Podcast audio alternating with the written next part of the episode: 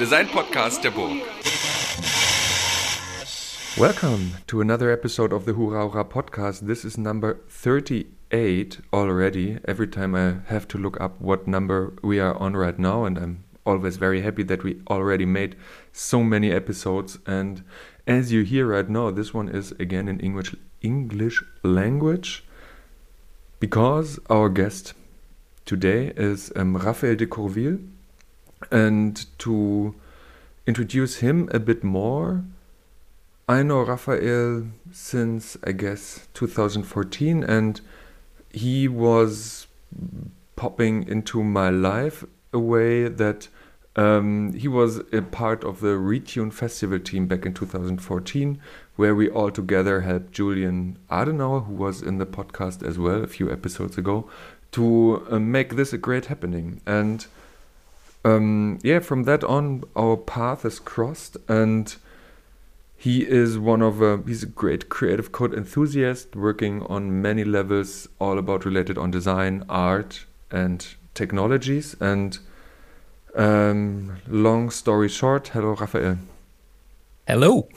Very nice to be here. Thanks for inviting. Yeah, uh, I catched you right now while drinking. So, um, and Raphael, you're not in the. we are not sharing the same physical space right now. You're in Berlin, and I'm here in Dresden, and um, you're very professional, equipped um, with a very good microphone. You are professional one um, because you are doing the a lot of streaming on Twitch on Creative Code. But we, be, before we talk about that, can you just tell us a bit more about who you are because it's so difficult to find proper informations, reliable informations uh, on your person and, and on your activities. Yeah, well, I can try. Mm -hmm. um, so I will correct. So you. yeah, I'm I'm Raphael, Raphael de Courville. Uh, I originally come from Paris, France. I grew up there and uh, studied there. Mostly, mostly I studied graphic design uh, originally, and then went into typography. Um, so I was very much studying the, you know, traditional visual design, um, and wasn't so involved with digital stuff initially. And then um, I got into media arts and uh, interactive installations and generative art uh, relatively late. Uh, in 2012, I started learning processing and that's also when I moved to Berlin. So all happened, all that happened in a, a, pretty quick, like in one year. I sort of my life really went from the traditional graphic design to uh, generative art and uh, generative design. Um, relatively quickly, I, I, really fell in love with uh, processing in 2012. I went to a workshop in Paris, uh, Processing Paris, which used to be happening every year, a weekend workshop and I learned with uh, Julien Vega, uh, Julien Gachadoat, uh, who is uh, also a very um, a prominent creative coder. And um, yeah, he really showed us how to use the basics. It was a basic introduction workshop, and I really enjoyed that. And that that was a pivotal moment for me. And then in Berlin, I yeah was doing sort of my own projects for about a year at that point. I was yeah i took a sabbatical. I tried to learn german but obviously uh, you can tell by the fact that this podcast episode is in english. Uh, this wasn't as successful as i might have hoped. And um, then then uh, then I started working for a, a, little company in Berlin called Art Plus Com. You may have heard of a little company. So yeah. a little company. So yeah, I, I, I was extremely lucky to to work with uh, with Joachim Sauter at the time.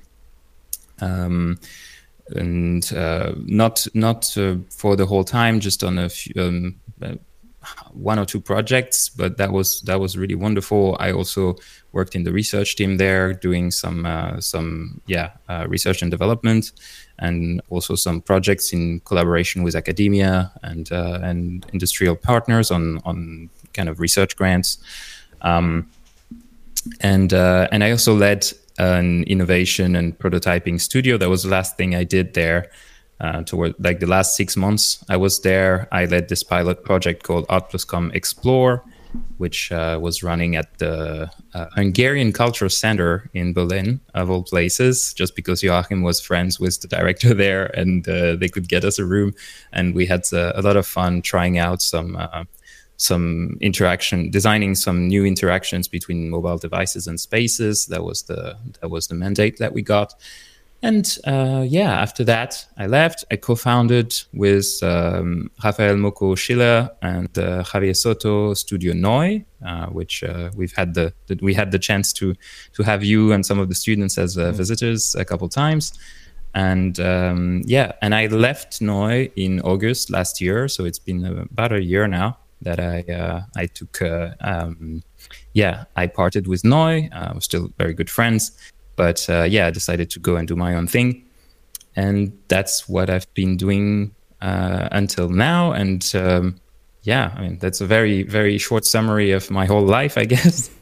Okay, and, uh, yeah, we'll, we'll, talk about the more recent yeah. stuff. Yeah, we'll talk about the more recent stuff. Um, no, yeah, I wasn't born in 2012. I, uh, I had a life before that. You just but... came, you came to life and then went directly into processing.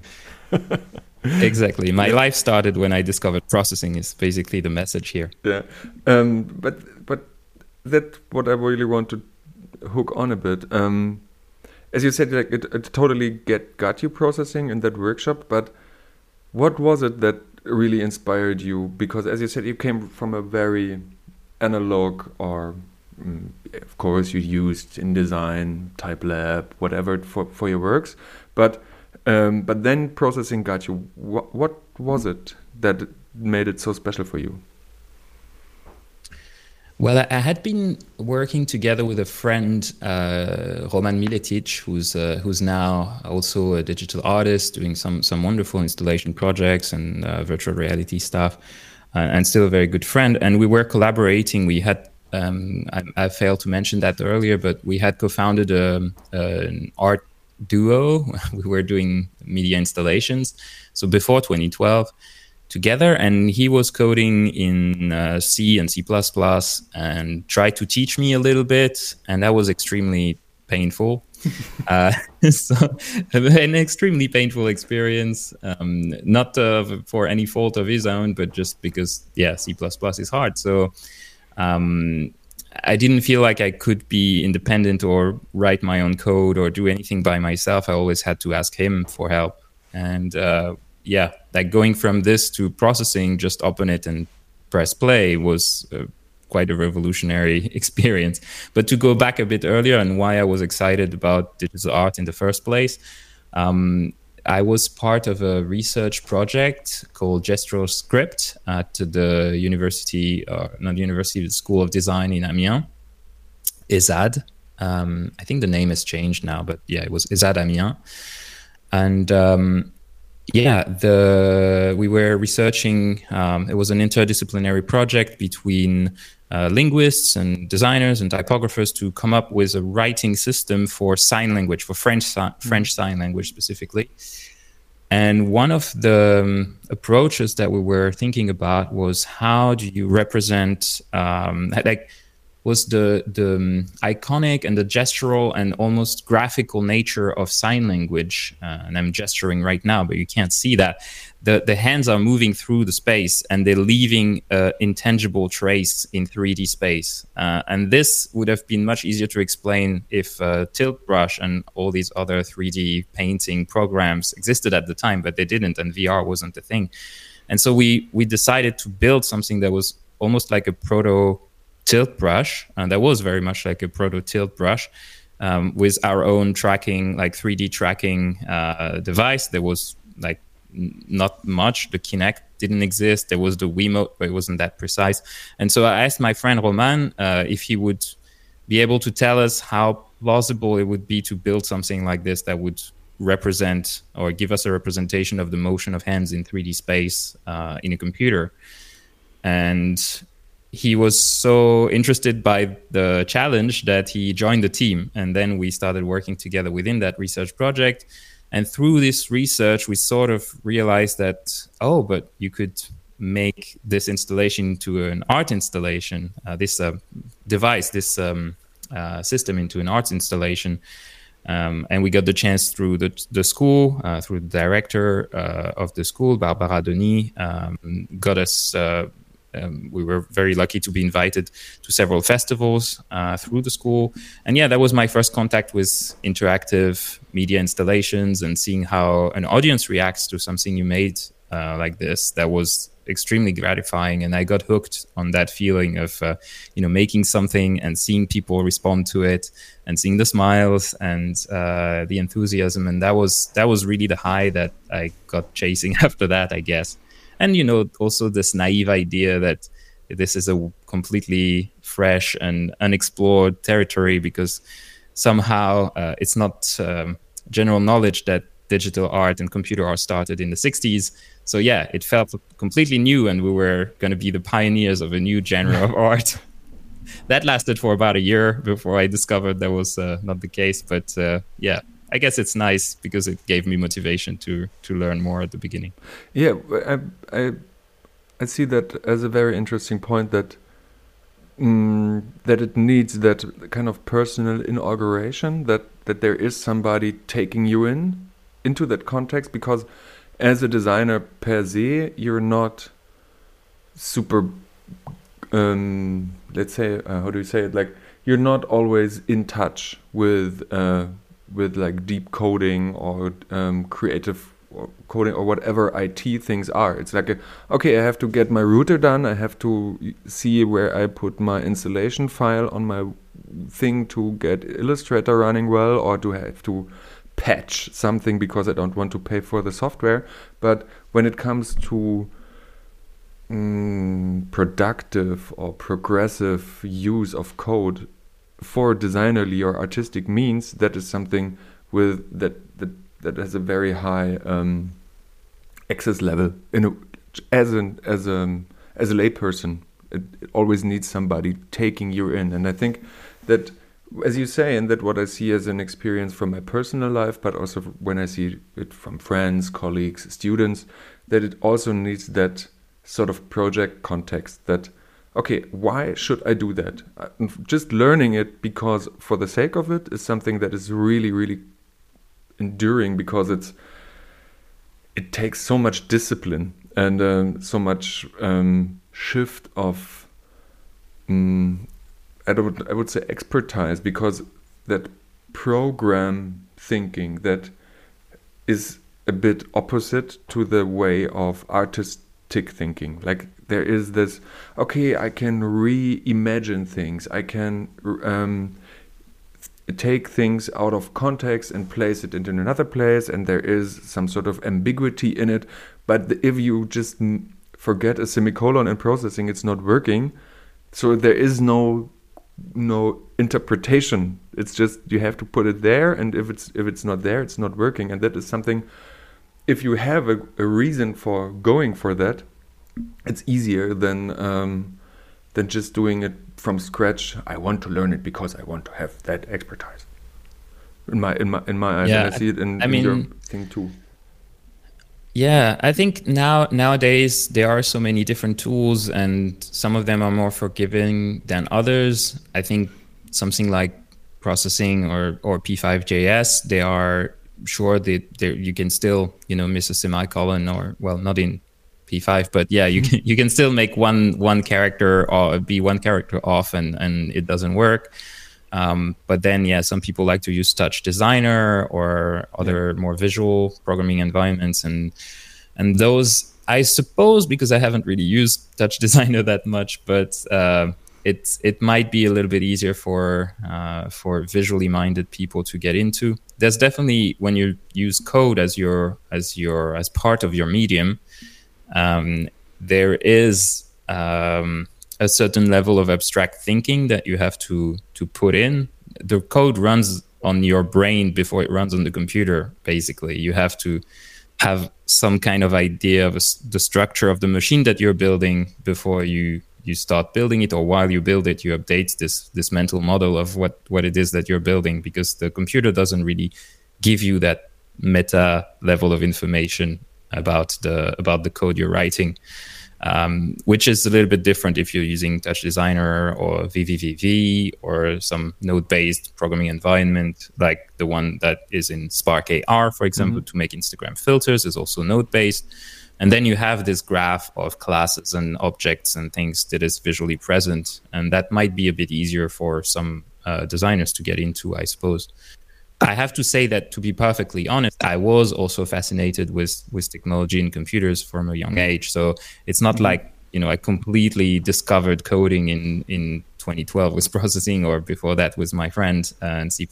I I did a little bit of coding on a Casio calculator back in the like back in 1999, and that was kind of my first uh, discovery of programming. And before that, I was always fascinated with computers, but never really had the the moment where somebody would have told me that programming was a thing and that could that I could learn. And I feel I, I felt strongly that it was a bit of a missed opportunity because I think I was a very nerdy kid and I would have really enjoyed programming when I was uh, younger.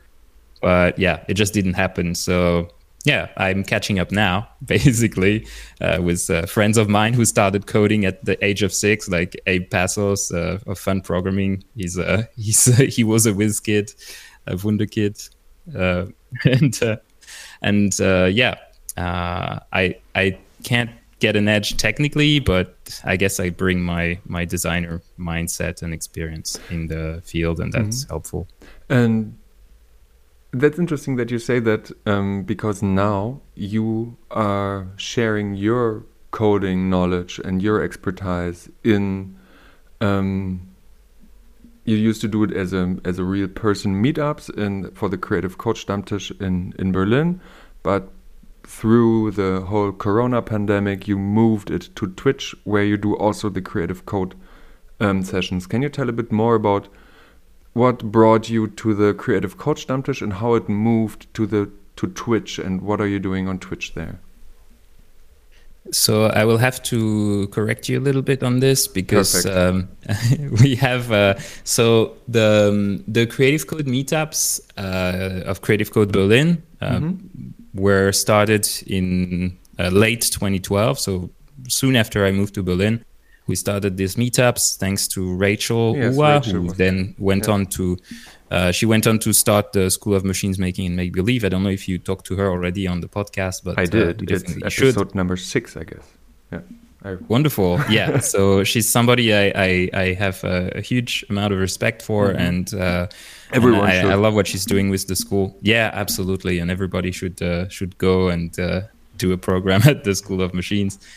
Um, and yeah, so Rachel in 2012, um, I met through Open Tech School, and mm-hmm. um, she suggested that we do a workshop that was something called like Math for Artists or something like this, I think was the topic. And she brought together Ramin Soleymani, um, Abe Pazos, and myself, and we each gave one uh, workshop. And I think I was showing 3D in processing or something like this. Um, and we really enjoyed doing this together. It was already at Co-op, the the place where we've been doing the meetups uh, in real space. After that, all these years, um, and yeah, um, basically we said, well, let's why don't we have this be a regular thing? You know how how it goes. So yeah, we started doing it as a regular meetup. It was processing um, first. It was processing code jam um, which was inspired by my experience at the uh, Berlin Mini Game Jam, uh, which I had a lot of fun at uh, a few times and building games over the course of one day. And we thought, hey, why not have something like that for creative coding? Uh, so that was the first thing, processing code jam. And then soon after, or some months after, we decided to first of all have it be more regular, so once a month, and also um, changed the name to Creative Code Jam so that it would be more inclusive. And I don't remember the exact timeline, but we also started the Creative Code Stammtisch, which is uh, more of a show and tell format where oh, the jam is more hands on. So we have those two meetups, and this is still the case, though we had to move them online. So now they're still happening, but online. Um, though there are a lot of voices asking for the return of the physical meetups, and uh, yeah, we're working on it.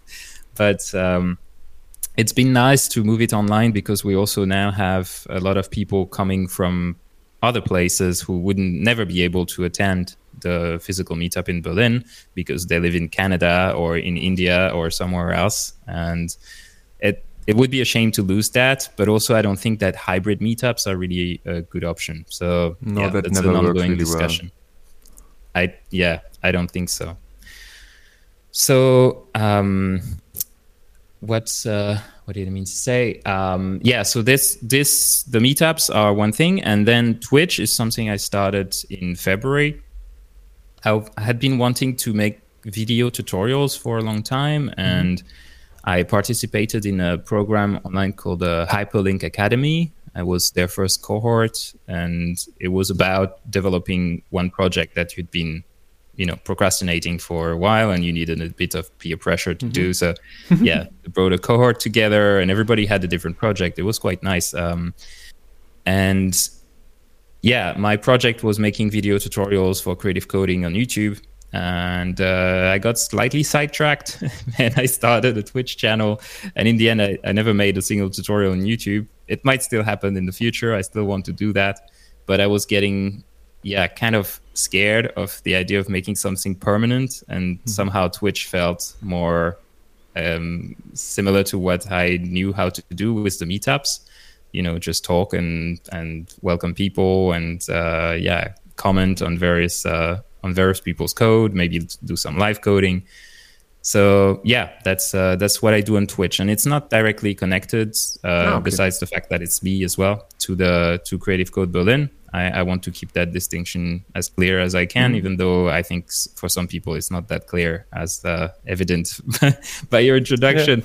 And that's entirely my fault uh, because yeah i haven't um, haven't made that clear enough. But it's a little bit tricky to do. So yeah we'll we'll see Yeah, but yeah, I understand. Just just to be fair on credits and stuff, but um, because it's it's rotating around this the same or similar topics, it's um, that impression is um, uh, comes very near. But um, what I what I find very interesting is that that you um, why do you prefer Twitch? Is that you can engage with the community in real time? That is different to producing something baked in uh, in in YouTube. And um, my question, and that is one was one um, uh, ambition or like why I wanted to have you um, for that for that conversation is because that podcast is about design education, and we moved so much. Um, the whole design teaching, uh, also art teaching, all the other universities did that too, um, to to online classes um, due to the pandemic situation uh, of COVID nineteen, and um, we all tried our best. Not everybody. Not, I- would say everybody tried their best. Not everybody reached their best because it's complicated, and not everybody is that um, fluent digital in in a way and with all the personal struggles everyone had during that that exceptional state um, during the corona pandemic um, I find it very interesting that that how you do it because um, you have that challenge um, to all the um, to all the um, to all the Twitch sessions. You're very engaging with that. Uh, there is no, it's just you on the screen. It's not that that you have that Zoom window where everybody is present. So, what what do you think can I, I call them regular institutions like art schools, design schools, schools in just in any case or educational institutions from from not from you maybe also from you but from from activists or um, persons like you being active on Twitch? What is so special about it? What what kind of super pro argument is there to um, to do things rather on Twitch than on other platforms That's that's tough because I, I never fully think about what I do as um, as education. I, I really see it as entertainment, uh, and it's I a- sit there and I was a- like, okay, stop, stop, stop, stop, stop. Ah, stop. No, no, no, no, no, stop. So it's super interesting. So I see it as a, not maybe it's not education but training or uh, let's Yeah, not, don't talk I about definitely- education as a term. yeah, I I'm I mean, you know, um, I think entertainment is often seen as a dirty word, but uh, um, especially I don't know. I've been you know working with museums for for some years, and yeah, a lot of people in museums don't like the word entertainment. I gave a talk about that recently. Uh, well, yeah, last, last year, but um, yeah, it's. Um, I think you learn best when you're you know when you're engaged with the mm-hmm. material and uh, and making it entertaining is you know it's no secret it it just makes people more interested and so yeah i tend to try to to make it funny i go on rambly tangents about completely unrelated topics and people never know exactly what i'm going to say so yeah i guess that's part of what um, what people like who watch the stream and I, I i react to what they say. So it's also um, you know it's interactive in that way even though i can't see their faces. And um, yeah i i try to make it as fun as as i possibly can. And you know i'm i'm a big fan of uh, of comedy. And uh, i try to you know do my personal brand of awkward nerdy comedy uh, which is embedded in the in the streams um, i don't know how funny i really am but uh, some people laugh so that's uh, that makes me happy. And um, yeah that's i try to have fun with the material basically and i have uh, people in the in the community um, like this this uh, this french uh, young guy called Shinif, who's uh, i think he's still in school. And he's always trying to troll me with his submissions to the challenge. Like the last time he put a link in there and i go there and it's a it's a stick figure uh, dancing stick figure in processing editor with my face on it and a big text saying you've got raft. And that was just like you know typical sort of rickroll style thing. Uh, but i really didn't expect it. And so yeah it was uh, it was funny. And also it makes me really happy to see uh, the community sort of uh, yeah playing with me. And so it's uh, it's becoming this sort of uh, little game where they're trying to surprise me with their comments or putting jokes in the code. And yeah it's uh it's that that's the part of it that i didn't expect that really makes me super happy to see.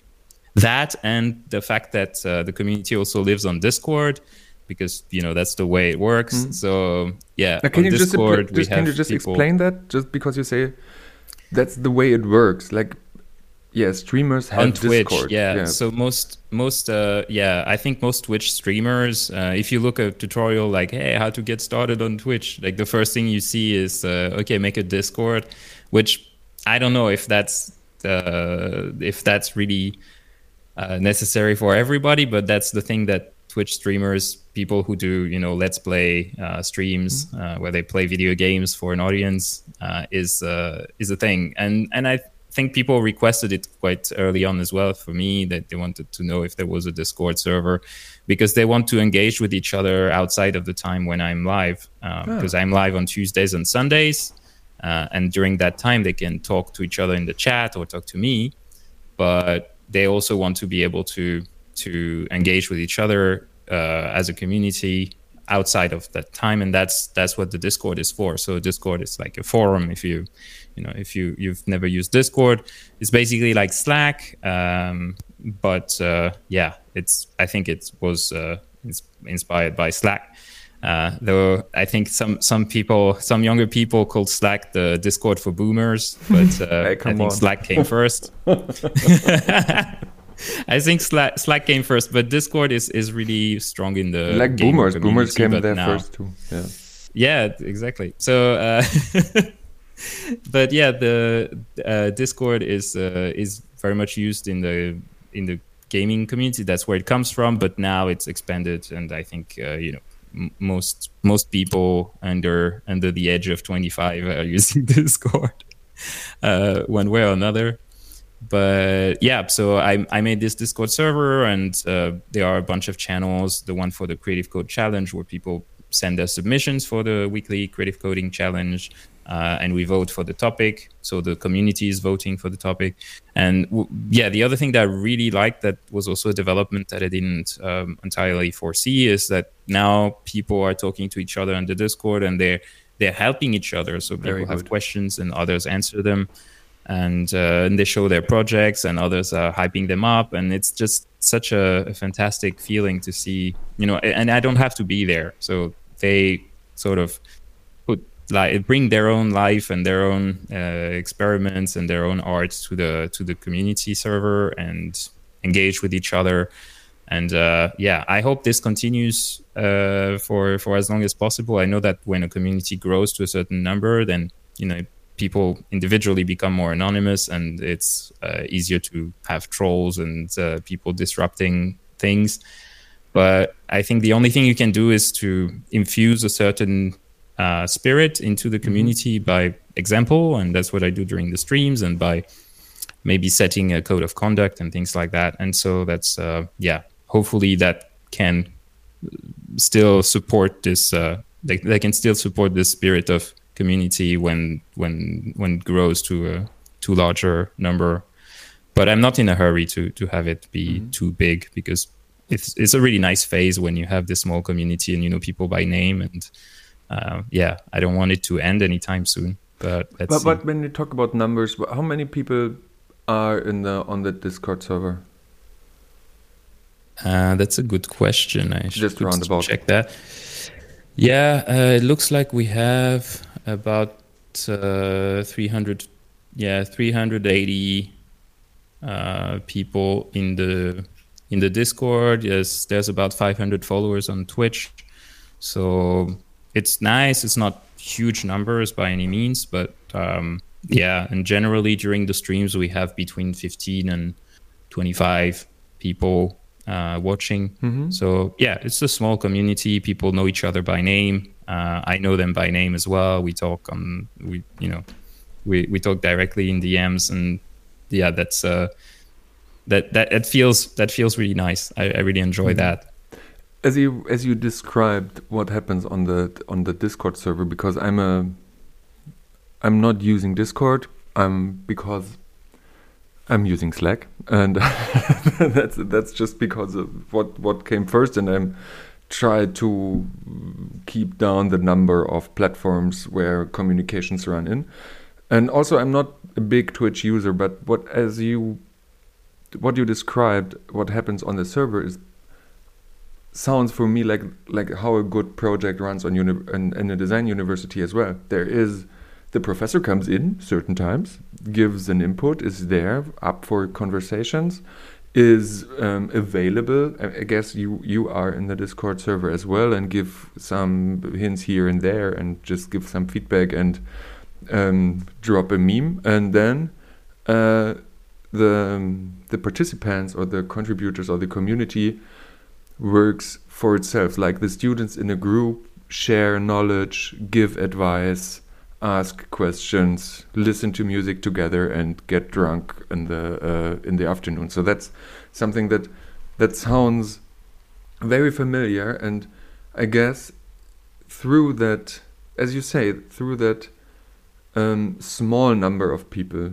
it keeps that spirit and uh, that that you that as you call it infused like you bring that in different to whatever like in a real uni I want want to stop saying real university like on a university for technical whatever issues where you have a a lecture room where 600 people sit in and listen uh, to a person standing in front of a huge chalkboard on a small podium and then going out anonymously. That is something like uh, I watch a tutorial on YouTube. So that that I find very interesting that that there is a possibility of in my eyes to to see um, a comparison between those those two real and digital ways of okay it's not education as you say but but transmitting knowledge from from from one side to the other. Yeah i mean you can you can make this comparison. I I don't know how far it goes because I, I'm not bound by the by the the demands of a um, of a faculty or you know an an educational institution. There's no learning goals or anything like that. I, I don't give grades, and uh, and whether people learn or not is uh, is you know it, it's really on them mm-hmm. but that's also in a way their responsibility and yeah. so uh, I feel like yeah, everybody's responsible for their own learning, and then people support each other. And I, I don't really come in the Discord to give uh, feedback on people's work that much. I I do sometimes, um, but it's quite rare. Um, mm-hmm. And I do it during the streams for sure. And I actually uh, I've tried recently to focus m- a little more of my feedback on uh, on the, the design and the visual and the conceptual aspect, and not only on the code. Because in any case, you know, a lot of the people who participate in the challenge are better coder objectively uh, mm-hmm. uh, than I am. They're professional, and uh, and I'm, I definitely am not. I've never coded for money uh, professionally, so um, yeah, um, I I try to be a teacher in a way, but I don't know. I, I don't really identify with this, and yeah, in terms of education, I I've I've been teaching in in in schools. I've been teaching. I taught typography for two years um, to students who, for the most part, weren't exactly interested in the subject. Um, first year students who were maybe you know wanting to go and study uh, fashion design, and so they're like, well, typography is irrelevant to my uh, my interests, and it might have been right. You know, I mean, I think you can learn a lot from typography or any subject for that matter but um, yeah, it's it's not a great setup when you have the students who are in the class who aren't interested in the subject and didn't decide to study it. I'm not sure what the solution is, but um, yeah, the way that education is set up and with grades and with obligatory lessons and yeah, there's um, there's something flowed there, and I actually was thinking this year of spending more time uh, more time teaching. And my first intuition was to go and reach out to to all the people i know including you mm-hmm. who are in uh, in in uh, in schools and say like hey you know i want to give workshops. I'd like to give lessons maybe get a regular visitor lecturer position. Um, and i you know i might still do that given the right the right context and opportunity. Um, I really enjoyed giving the workshop uh, at Burg last year. That mm-hmm. was super fun, and the students were great. But uh, I also feel like sometimes working with uh, well, the whole administration around the school is is a lot of overhead um, that is getting in between you and your uh, desire to com- transmit and uh, transfer some some knowledge. Uh, though knowledge transfer is also not the right the right paradigm for education. But yeah, to share your passion for the topic. Yeah. Um, and and that's why I sort of intuitively, and now I reflect on it back, and I'm like, well, but actually, you know, my desire to to share my passion is better served by what I do on Twitch than it ever was in a classroom. Um, so that checks that box for me this year. Um, whether it's sustainable financially is going to be another question, but that's a question for future mm-hmm. me.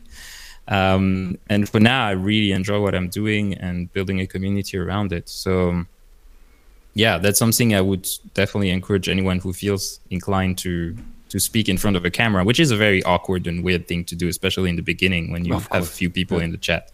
Yeah, but, but it's, uh, it's, similar with, the, with the whole it. podcasting thing, like uh, talking in that. Uh, okay, it's it's a it's a very asynchronous, other than than your Twitch thing, but also doing this. Okay, as I talk now, and one day another person will hear it, and well, hopefully they don't really see that I'm totally unprepared. Hmm, hmm, hmm, Just overplay that with humor. Okay. Maybe they enjoy it. yeah. Maybe they appreciate the unpreparedness and the you know spontaneous yeah. improvisational tone. That's that's what I do with Twitch. Mm-hmm. You know, and some people watch it watch the replay, watch the VOD. Mm-hmm. Uh, I, you know, I embrace I embrace the awkwardness completely. I, I know I'm I'm uh, awkward and nerdy, and uh, and that's kind of funny. You know, now I have a very self uh, self deprecative, or you know, I, I I like to laugh about myself, and uh, and so that's that's part of the brand in a way that you know I'm gonna go on a weird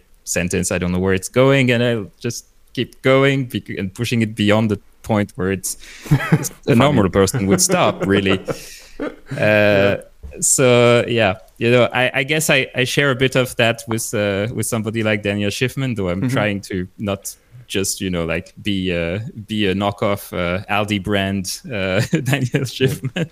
Daniel Shiffman, yeah, great so person. Yeah, he's the he's, code he's amazing. Yeah, yeah, the coding train is is the best. And you know, I'm I'm looking at what Daniel Shiffman does. If we're talking about education, to me, he's the best uh, creative coding or coding teacher in the world um, that I'm aware of. Mm-hmm. maybe maybe there's someone better in a small school somewhere in Pakistan. I don't know, but uh, he's he's amazing, and what he does on YouTube is is uh, is beautiful, and he's brought so many people to coding, uh, not only creative coding. Mm-hmm. And um, yeah, I feel like you know I've been thinking also because of these stories of making tutorials and there's so many people, not only Daniel Shiffman, but people like Coding Mama or um, Xin Xin on YouTube who are doing amazing tutorials about P5JS, and I don't know if I need to make more.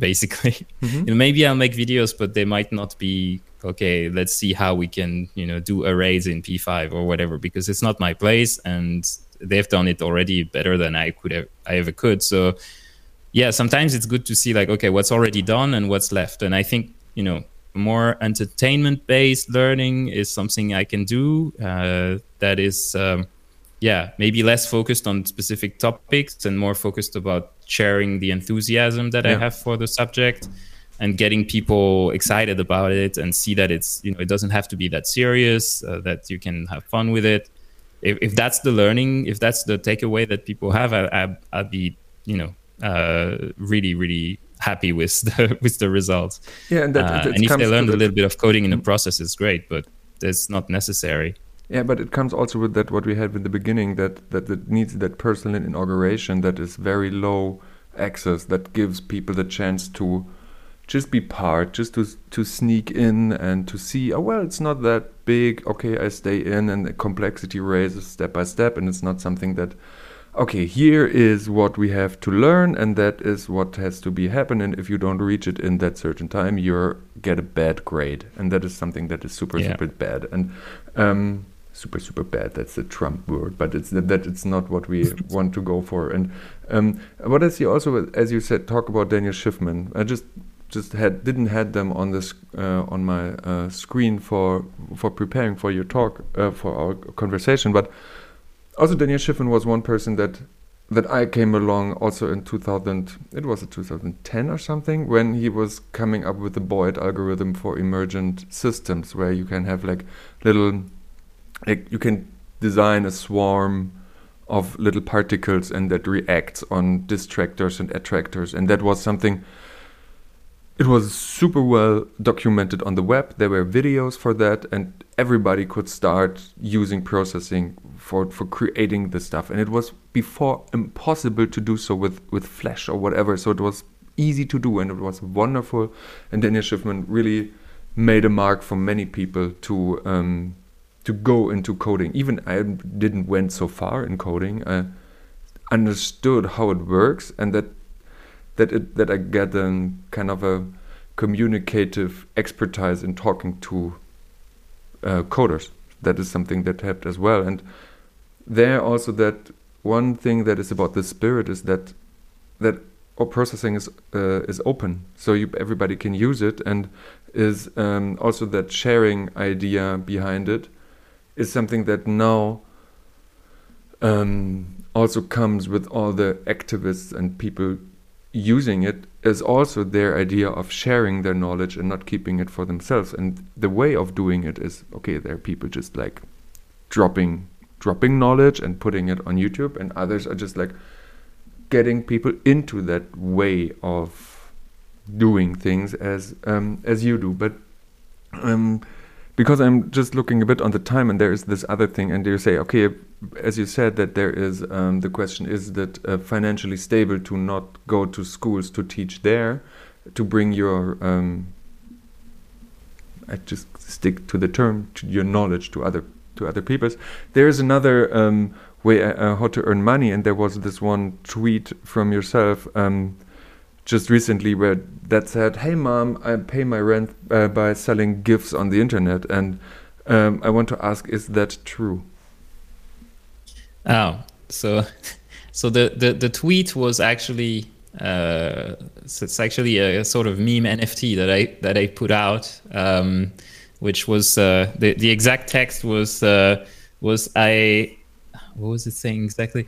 Uh, yeah, I made rent selling gifts on the selling gifts on the internet. How do I explain this to my parents? Okay. Which was basically my feeling after the first weekend on that I spent on Hic-et-Nunc. Hmm. Um, and yeah, I mean, it was technically true. I still have to figure out the tax uh, situation, but that's. um, yeah, it's. Uh, I mean, it was technically true, and now it's it's uh, factually true. Um, I, I need to qualify this. I was uh, on Hic-et-Nunc during the f- like already on the first week, thanks to Joanie Lemercier who who talked about it.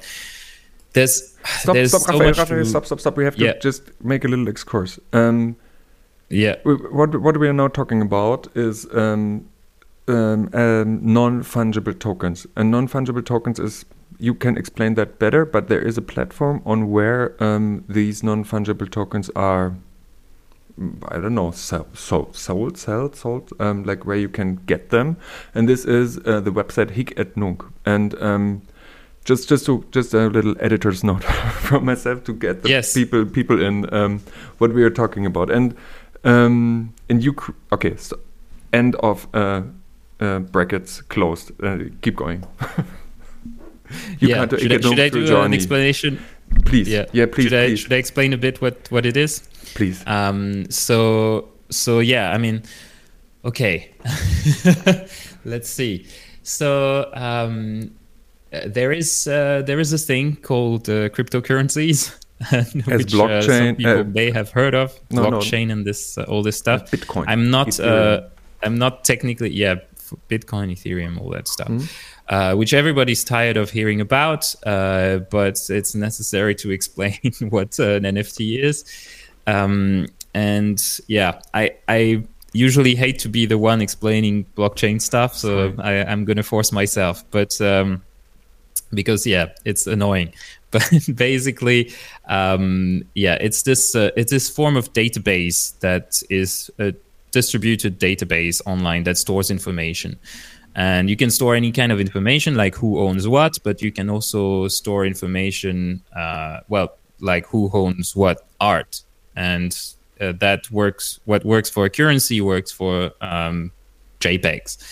Um, there's uh, register online and on in a distributed fashion in this uh, this sort of blockchain database that says this person owns one edition of that JPEG or GIF or um, something else. We'll get to it. So this is basically an agreement, a consensus between all the people involved in the system to say that this person spent an amount of this uh, virtual money to buy this virtual good.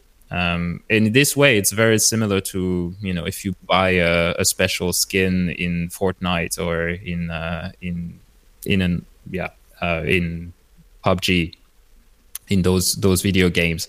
Um, people have been doing it for a long time. You know, they spend real world money to buy virtual items in a game, and in this case, you spend real money or virtual money that you bought with real money uh, to to buy a virtual good that has been made by an artist, and thus you're supporting the artist as well, uh, and you help them pay their rent. and, and buy food uh, so they can make more art hopefully so that's the in this way it's kind of uh, it's quite similar to to something like patreon uh, where you're going to support the work of an artist and get the counterpart. In this case the counterpart is a virtual good that you can resell later for hopefully a higher amount of money and that's what a lot of people are speculating on. And this comes with um, controversial problems like yeah the speculative aspect is uh, is can be um, uh, you know can be a problem. Uh, there's people who who just buy so they can flip it at a higher price later. And um, well they still support the artist but uh, it might make it very uh, volatile. So that you know people are just hyping up an artist so they can sell it for higher. But this has also happened in the art market for years and that the art market is more broken in a way because the original artist doesn't even get royalties for the higher price later, which you do on these platforms. You get a cut of resales as well as secondary oh. sales. Um, so so there is an incentive for collectors somehow to also you know support you longer term so that hopefully your your your work gets more valuable and then everybody wins from it um, but it's not all you know it's not all necessarily rosy as well. The whole crypto- cryptocurrency i'm very critical of uh, as well. It's it's a tool and you can use it to do anything but it's also a tool that has ideological uh, grounds that are problematic and i've heard people criticize it um, pretty strongly in pretty strong words. There's been a lot of, of controversy around cryptocurrency and uh, nfts in particular. Um, and it's twofold. One of the issues is the environmental issue. Um, the uh, cryptocurrencies like Ethereum or Bitcoin are causing a huge amount of electricity to be consumed just to make them work. And that's just part of the way that they are structured that for every transaction you need to expend a certain amount of calculations of computing power which in turns consumes an electricity which in turns uh, re- uh, releases co2 in the atmosphere um, there are various ways to calculate how much CO2 is released, and actually, uh, someone called Memo Akten, uh, um, uh, who happens to be also a media artist but a researcher and um, AI expert, uh, made a, a, thread back in October, September, October last year. Well, a year ago. Yeah, yeah, it was in September, I think, end of September last year. Made a thread on Twitter saying like, "Hey, what is going on uh, how are we like we're negating all the efforts that we're we're making in other parts um, by just exchanging these tokens what's what's up with that um, and uh, and that created the whole sort of backlash against NFT for environmental reasons. Um, and uh, Joanie Lemercier, who is uh, an art activist, uh, also very um, engaged with question of environmentalism and fighting against coal mining in Germany. Um, he lives in Belgium, but he's been also uh, close with the activists at the Hambach for- mm-hmm. forest and uh, and fighting against uh, the the largest coal mine in Europe. Uh, to try to get it to, to shut down and stop uh, raising villages to expand the mine, you can see that all of that on his on his Twitter account, uh, Joanie Lemercier. And um, so I was following these people and the whole discourse around it. Joanie wrote a few articles.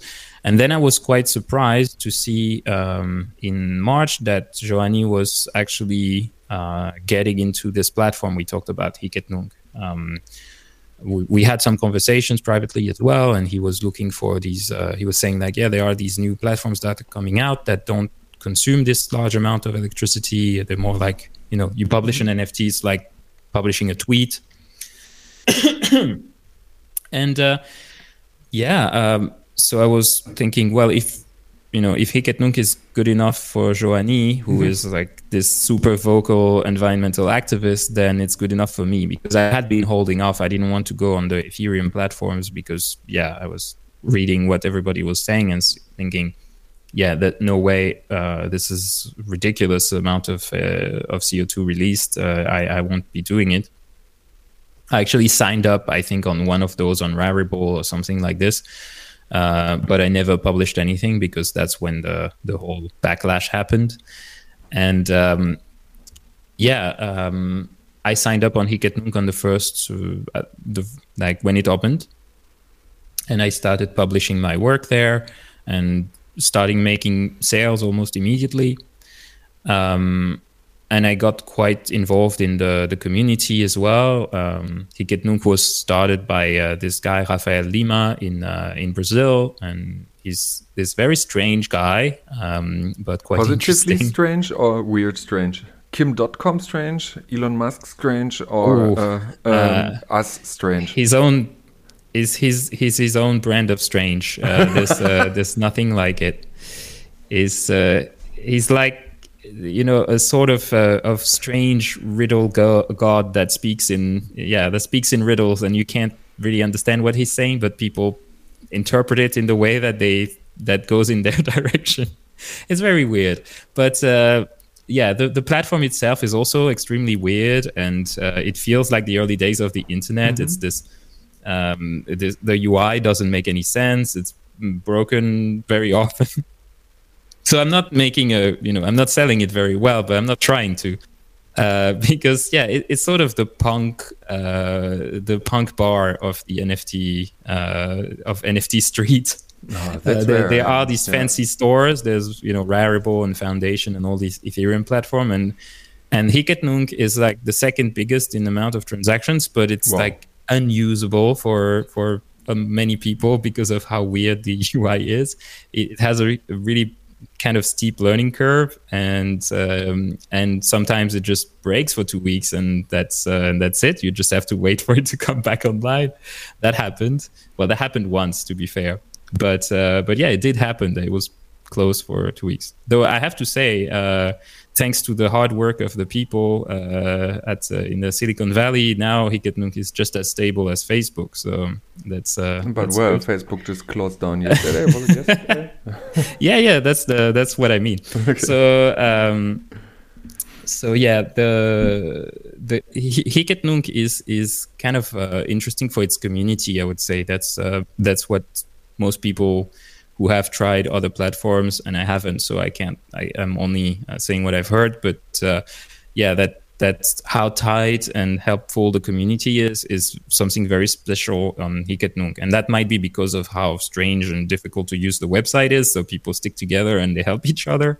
But yeah, that's what I found. Um, lots of people from many different countries um, are finding a way to make a living on on on this platform artists from malaysia from argentina from from also all parts of the world there's a big filipino community as well uh, and people build all sorts of other platforms that rely on Hic et Nunc as their central hub, but are you know different kinds of tools. And there's Hen Radio that is for musicians to publish their music and sell it.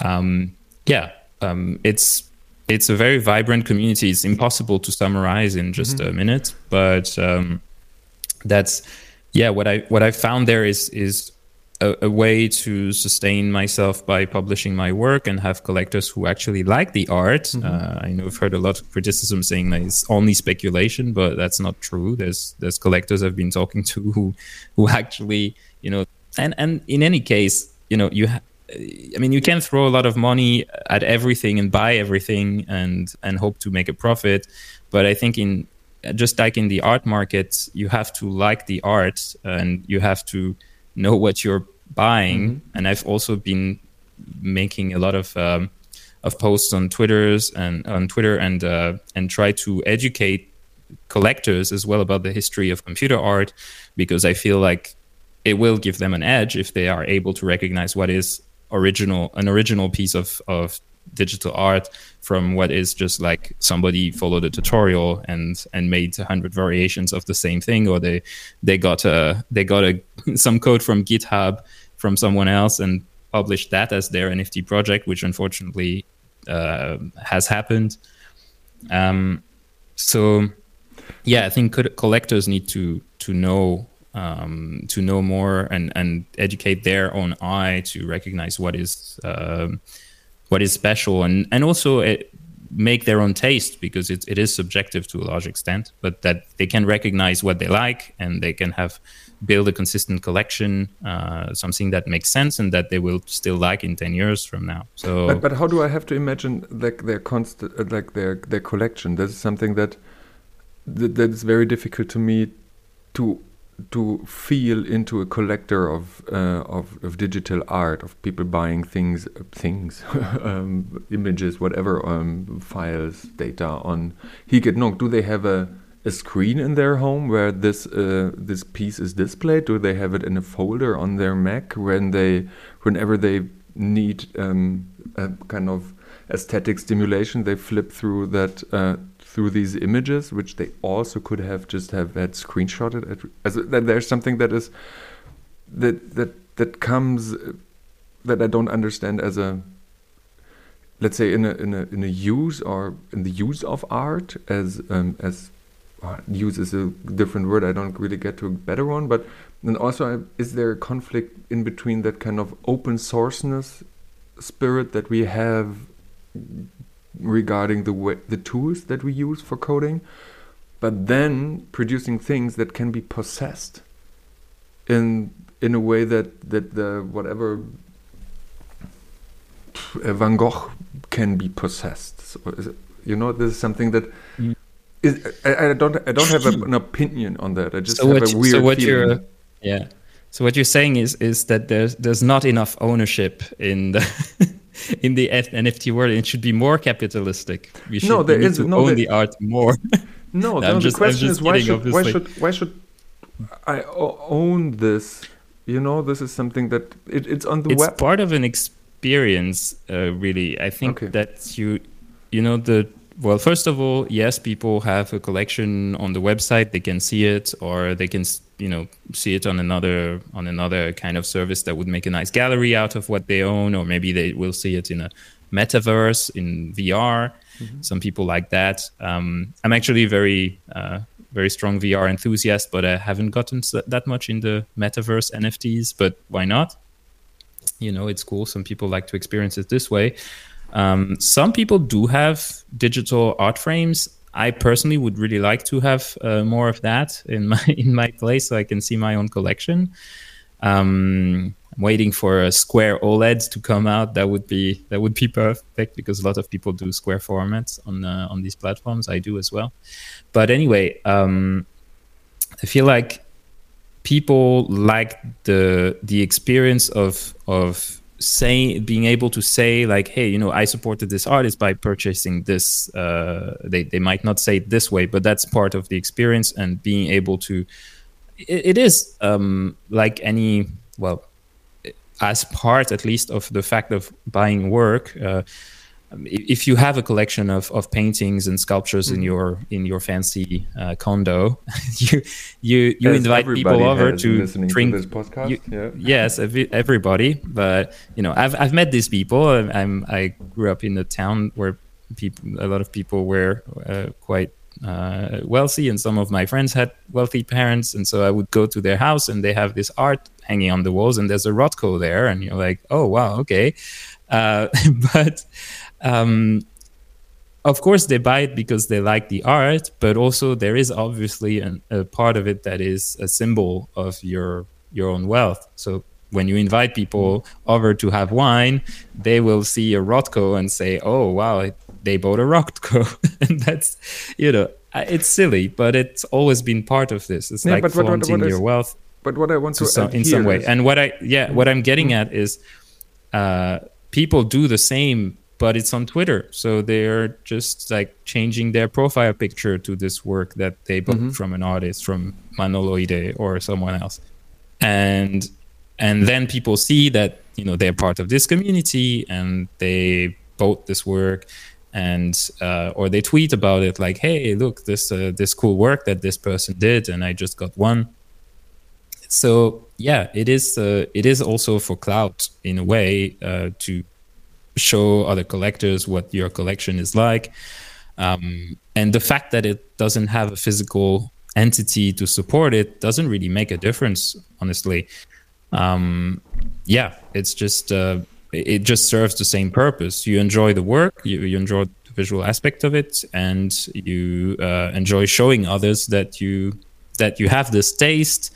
Um, it is a form of cultural capital as well, mm-hmm. and you know, there's an article I really like um, from Daisuke Suematsu from 2014, I believe, that is called uh, "Why Fine Arts Cannot Be Culturally Relevant Anymore." I think the, the title is a little bit wonky, but yeah, but the article is beautiful, and it talks about the fact that fine arts has been, you know, in the contemporary art world, uh, which is fairly recent. You know, started what in the 50s or so so this uh, at least the 20th century right that, that wasn't really a thing the art market and as we know it today. So um, this whole concept of, of buying buying the work uh, to to show your wealth and he talks about it as being a way for for the super rich to convert their financial capital into cultural capital because they have one and they lack the other.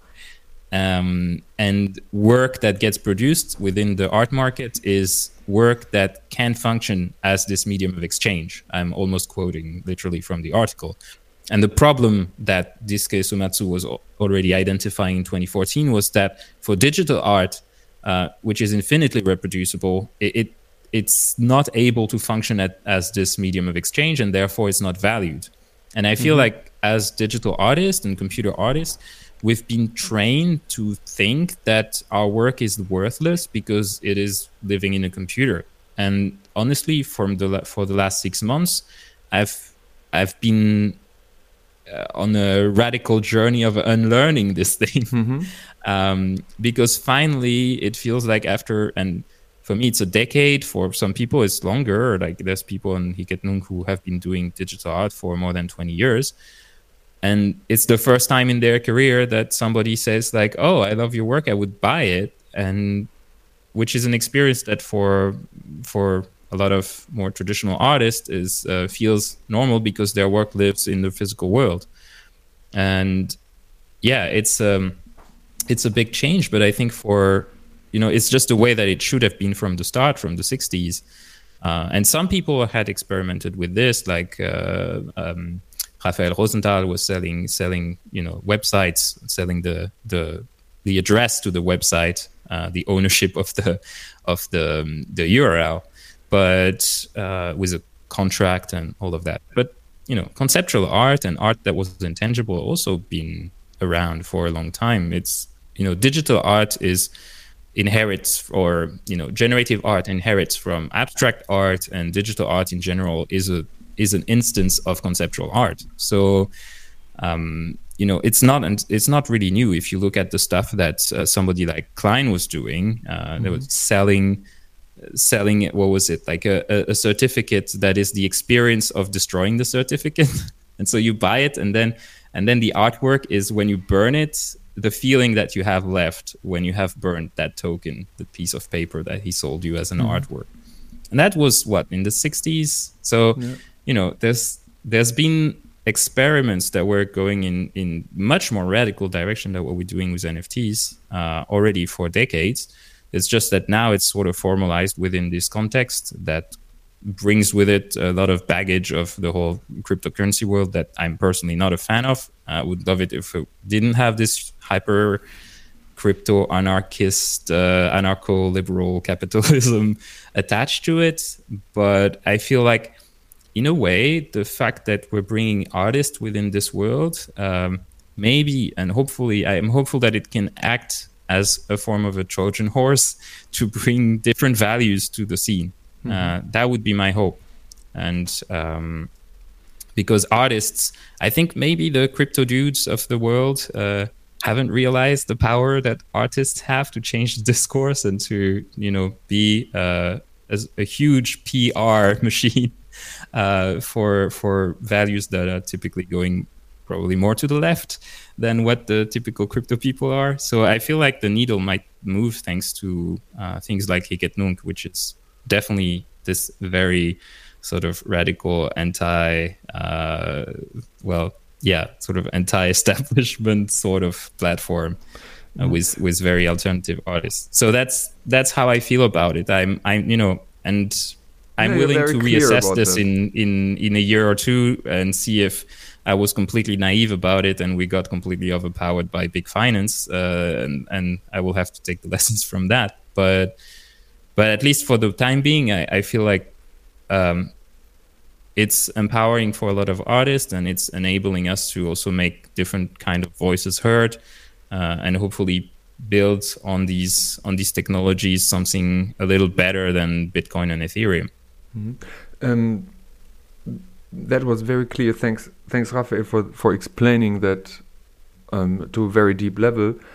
But there's also just one, just two quest, one remark and one question. Um, the first question is the support of artists through um, basically Hic et Nunc sales um, is something that you didn't talk about. You just mentioned it before, and then it was just off the screen, and, not, and just want to bring it back. So it's also mm-hmm. something that um, I don't know the English word, but it's maybe it's Patreon is the right word, but in Germany we have the word Mäzen, which is like a, a person that Mhm.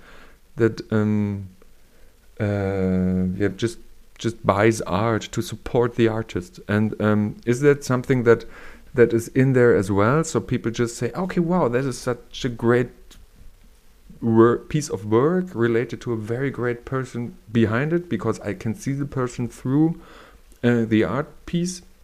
I want to support this person to make more of that art, and that's why I'm buying that because it, there is a there is a more the share of I wanted to say cash. The share of credit, financially credit, is bigger on Hic et Nunc that goes to the artist Then when it goes to a gallery, where I don't know, fifty percent plus taxes Yeah. um, um, stay at the at the gallerist end. So um, that is something. Is is that something that that is also as relevant as what you said um, on the on the let's say on the larger scale?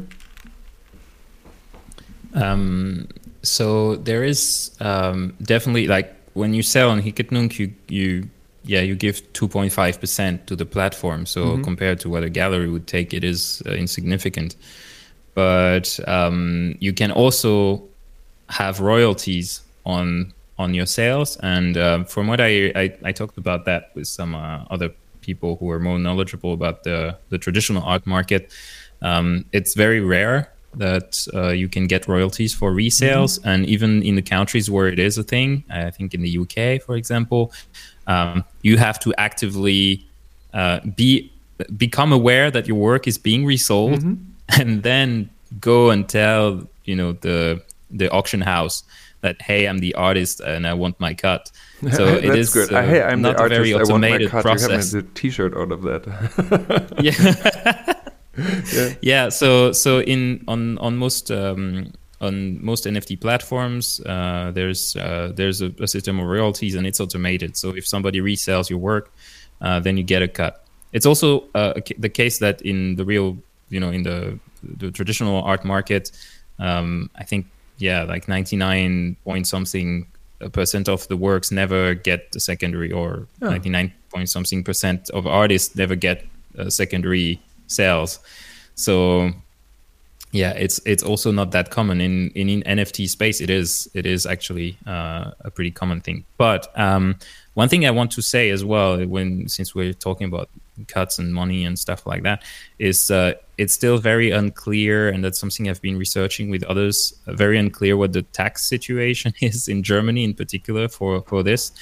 And um, you know, I want to say that none of this is uh, financial advice uh, or uh, an endorsement or trying to get people to go on Hic et Nunc. I think you should really do some research on this. Um, I didn't really clarify the whole the whole legal and tax wise thing uh, before before getting on it, and it looks quite complicated. So when I get to hear more about it, I will uh, I will I, I will let people know on Twitter but basically somebody um, yeah um, jack rusher was summarizing this. A friend of mine who's also an artist on Hic et Nunc and, and german um, was saying that yeah most uh, it what he would say yeah it will be some time until the law catches up. And in the meantime most tax advice will treat it as something it's not. And that's that's basically my experience with talking to tax advisors is they just don't know. And so they they do some pattern matching with the laws that they know and like oh so you're selling a digital service or oh so you're s- selling a, a software or you're whatever and what is it? How does and it work where with do you VAT? sell you have to write who is you have to write invoices for all these people but all the buyers are anonymous so how does that work? And that's a topic that nobody really wants to talk about but we will have to so i'm really trying to figure it out now. Um, and uh, that should be a caveat for for anybody getting into this uh, if you if you're doing this and you're converting your earnings to euros or even if you don't legally those are sales so you owe tax in the amount of the exchange rate at the moment when you make the sale. So you know if it goes down to very small amount then well you're still taxable on the moment of when you made, made the sale. So yeah it's it's a complicated topic and i, I can't really get into the details but uh, I, I wanted to mention it so that it doesn't seem like oh yeah it's magic internet money that you can make. And the other thing is uh, the other thing is also and uh, I, to go back to when I was saying I was there on the first week of Hic et Nunc I'm not sure exactly how the experiences of people who are getting on Hic et Nunc now um, I was lucky to be there at the beginning. Uh, and I've seen some artists also join in much later and still you know make uh, make some some sales and and do like do really well. Uh, but it's you know I think it's very possible that somebody gets on and uh, just uh, doesn't make any sell. Um, so yeah, um, just you know if you want to experiment with it, have fun with it, just do it. But uh, yeah, keep in mind that first of all it's it has a pretty steep learning curve, and second of all the yeah you might struggle with your taxes afterwards. I keep my um, comment for myself to, because I would look at the clock and it says we are way over time, but which is very great. Oh, uh, no, no, that's all good, Raphael. It's perfect. Um, Raphael, thank you a lot for a sharing um, your ideas on education not education, entertainment, education, ed, edutainment, whatever we might call it, and that very oh no, please please don't call it edutainment. I will do it. I just like um, it, would, it will be the headline for the podcast. Edu. Oh no! Uh, uh, uh, an interview with the edutainer Raphael de Courville, and uh, oh my, with a, a, very renowned uh, entertain edutainer. Anyway, and um, and for the excurse in the NFT thing, and um, a i'm very happy that it works for you that that is great and is um, creates a lot of joy in myself and also that that you are so discursive about it and that you can that is nothing that you take for granted and that is something that you really try to get hold of and uh, see all that various aspects related to it that is yeah. um, very um, very inspiring, and um, everybody should do it like this. Um, on I this think point, that's what artists hmm? have to do. Yeah. Be, yeah. I think we have artists to say stay critical of of whatever it is we're engaging with. It's essential. That's essential, and it's also essential to say goodbye and hit the red uh, unrecord button. Uh, thanks, Raphael. It was a great uh, pleasure. Bye bye.